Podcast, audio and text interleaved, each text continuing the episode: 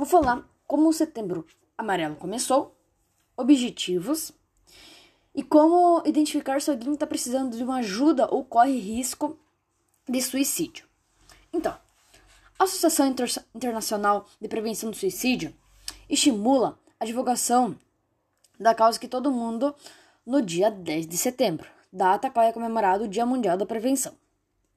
Essa data foi criada em 2003 pela Associação Internacional da Prevenção do Suicídio, pela Organização Mundial da Saúde, com o objetivo de prevenir o ato do suicídio, por meio da adoção de estratégias pelos governos dos países. Qual é o objetivo? O principal objetivo da campanha do Setembro Amarelo é a conscientização sobre a prevenção do suicídio, buscando alertar a população a respeito da realidade e da prática no Brasil e no mundo. Para o Setembro Amarelo, é a melhor forma de evitar um suicídio, através de diálogos, discussões que abordam o problema. Como identificar se alguém está precisando de ajuda? Pessoas sob risco de suicídio podem apresentar um comportamento retraído, dificuldades de se relacionar com a família e amigos, ter casos de doenças psiquiátricas como transtornos mentais, transtornos de humor, depressão, ser bipolaridade, transtornos de comportamento pelo uso de substâncias, substâncias como álcool e drogas, esquizofrenia e ansiedade generalizada. Apresentam irritabilidade, péssimo ou, ou apatia.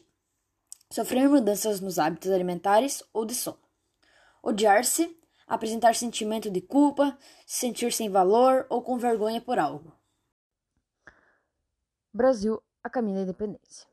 França e Inglaterra já haviam travado algumas batalhas, com a derrota naval francesa. Napoleão Bonaparte adotou uma nova estratégia. Se não conseguisse vencer os ingleses militarmente, procuraria derrotá-los enfraquecendo-os economicamente.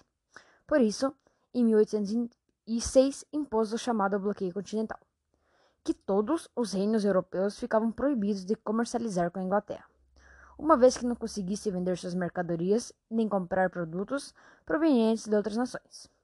Para que a estratégia desse certo, Napoleão declarou inimigas da França todas as nações que desrespeitasse o bloqueio e ameaçando atacá-las.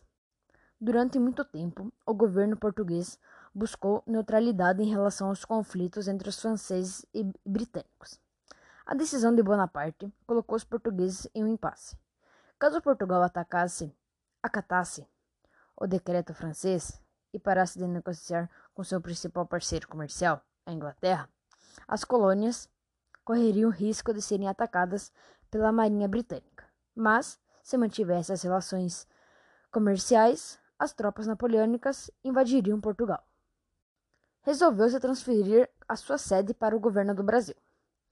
Conseguiram proteção da Marinha Britânica, que escoltou as embarcações pelo Atlântico. A travessia rumo ao Brasil foi longa, cerca de dois meses. As condições na vida de embarcações eram péssimas. Aposentos eram apertados e quentes. A alimentação era restrita. As más condições de higiene e pouca água facilitam a disseminação de doenças e pragas. Uma infecção de piolhos, de piolho, por exemplo, obrigou todas as mulheres a raspar os cabelos, inclusive a princesa Carlota Joaquina, a esposa do príncipe regente Dom João. Com a vinda deles, conseguiram abrir os portos, mas só podiam vender suas mercadorias para os portugueses. Mas essa proibição acabou logo depois da chegada da família real ao Brasil. Essa medida pode ser vista como o primeiro passo para o fim do colonialismo português na América. Dois meses depois, em chegar em Salvador, a família real portuguesa desembarcou no Rio de Janeiro. Ali, a cidade abrigava cerca de mais de 6 mil pessoas. Apesar disso, apresentava problemas variados, que iam desde falta de rede de esgoto até a existência de pouco espaço cultural.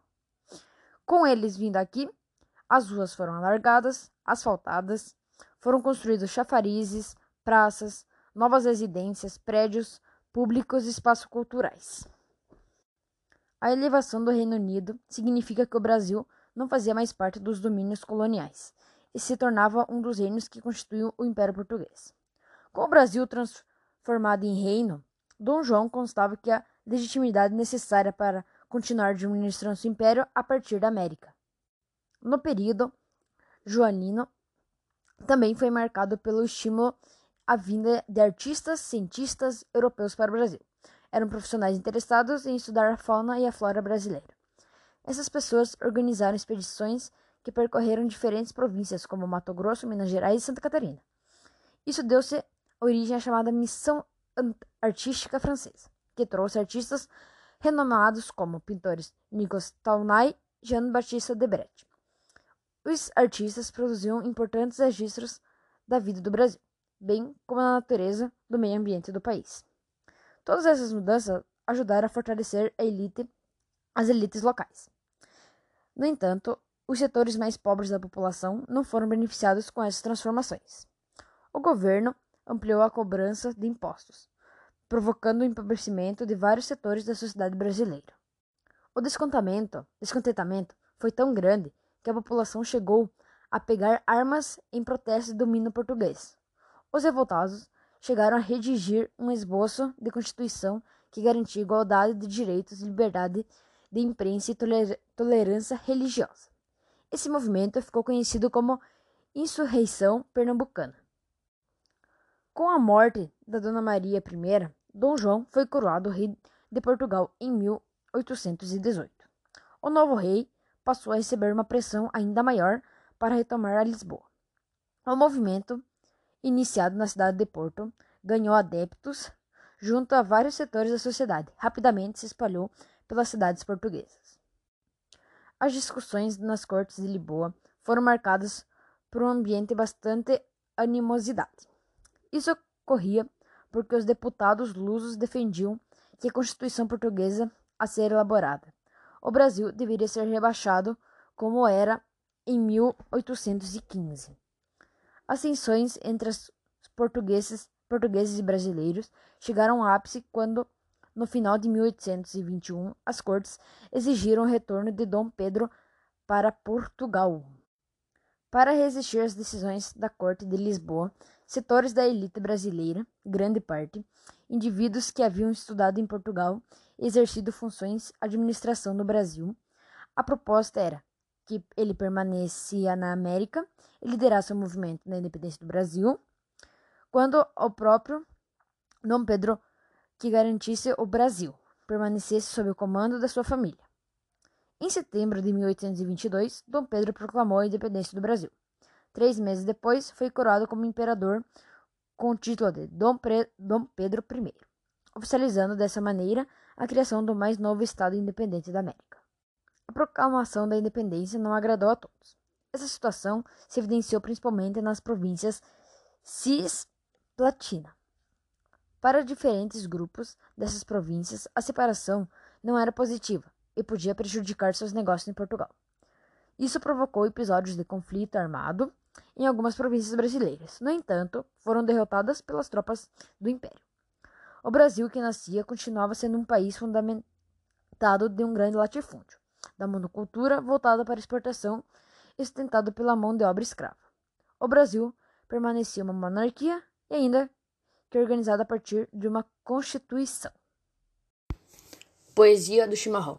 Amargo, doce que eu sorvo, num beijo em lábios de prata. Tens o perfume da mata, molhada pelo sereno. E a cuia, seio moreno, que passa de mão em mão. Traduz no meu chimarrão, em sua simplicidade, a velha hospitalidade da gente do meu rincão.